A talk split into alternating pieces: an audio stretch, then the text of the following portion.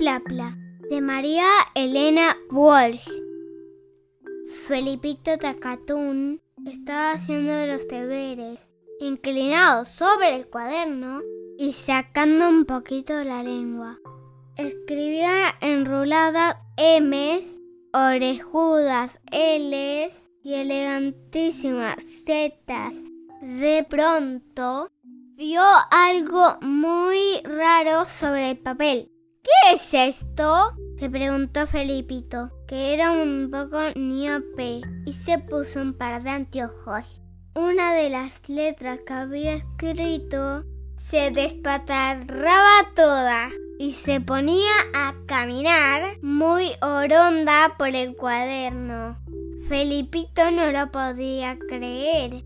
Sin embargo, era cierto, la letra, como una araña tinta, patinaba muy contenta por la página. Felipito se puso otro par de anteojos para mirarla mejor.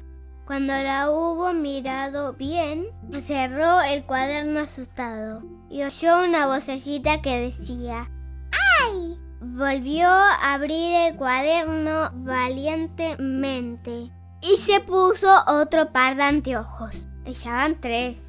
Pegando la nariz al papel, preguntó, ¿Quién es usted, señorita? Y la letra caminadora contestó, Soy la plapla. ¿Una plapla? Preguntó Felipito asustadísimo. ¿Qué es eso?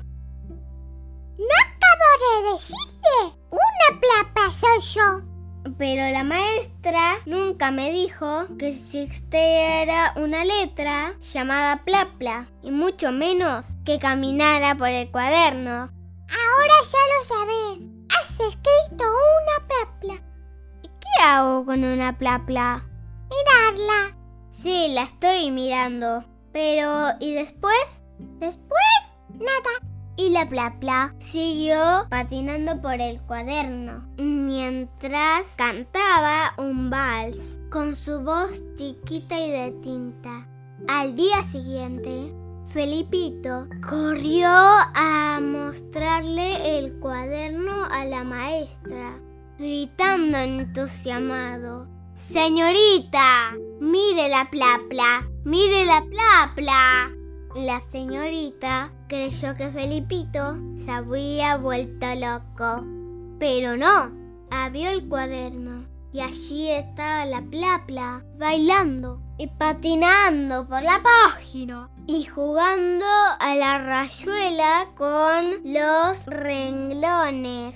Como podrán imaginarse, la plapla causó mucho revuelo en el Ese día nadie estudió, todo el mundo, por riguroso turno, desde el portero hasta los nenes de primer grado, se dedicaron a contemplar a la plapla.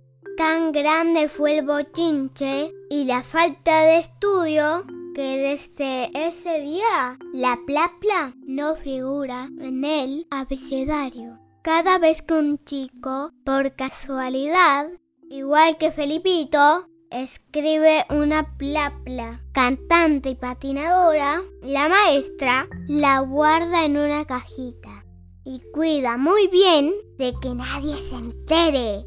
¿Qué le vamos a hacer? Así es la vida. Las letras no han sido hechas para bailar, sino para quedarse quietas una al lado de la otra. No. Fin.